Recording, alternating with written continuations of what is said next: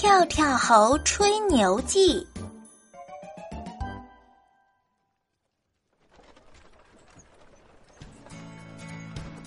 这些天，苹果村的村民们迷上了流行歌曲，大伙儿在家里便把音箱的声音开得好大，出了门，一个个又都变成了大嗓门，争着抢着看谁唱的好听。整个村子里热闹非凡，到处都是歌声。要数歌星，大伙最喜欢的就是叮当熊了。他唱的歌曲呀，就像水蜜桃一样甜。这天，在家里闲来无事的跳跳猴突发奇想：总这样平静的待着可真无聊，干嘛不炒作一下自己呢？说不定我也能成明星。说做就做，跳跳猴用电脑软件将自己的照片和叮当熊的照片拼在了一起。看上去就仿佛和叮当熊站在一起的合影一样。将这张精心制作好的照片用打印机打出来后，跳跳猴拿在手里左看看右看看，没看出什么破绽，乐开了花。于是啊，跳跳猴拿着假照片在村子里到处宣扬：“我和叮当熊是好朋友，明天叮当熊要来我家做客。”一定会给我唱好多歌曲听。真的假的？大耳朵兔不相信，跳跳猴拿着照片给他看。瞧，前几天叮当熊的演唱会，我在后台跟他的合影。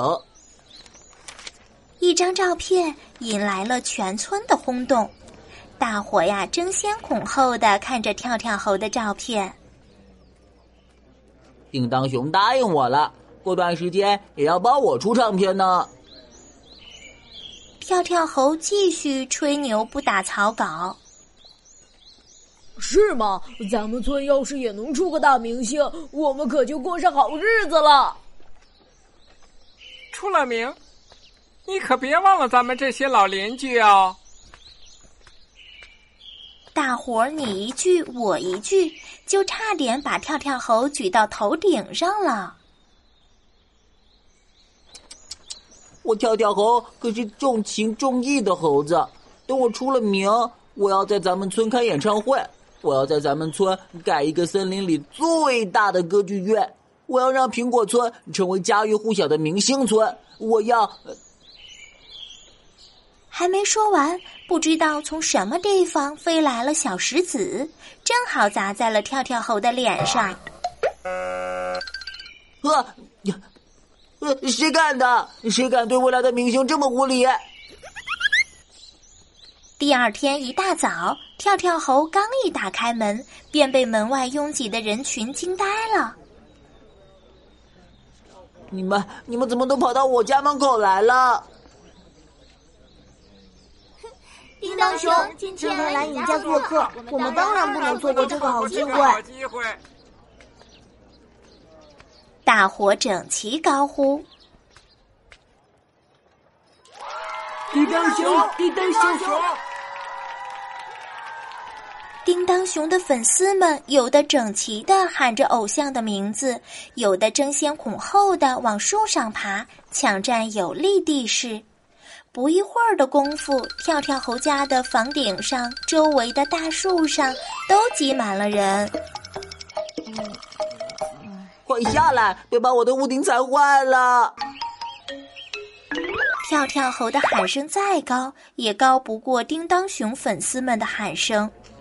跳跳猴急得直跳，可是他跳得再高，也跳不出去这人山人海。半个小时过去了，一个小时过去了，眼看着就要到中午了，叮当熊却始终没有出现，粉丝们着急了。怎么还不来？是不是骗子？骗子！跳跳猴满头大汗地说。明星嘛，一般都喜欢摆个谱，说不定过会就来了。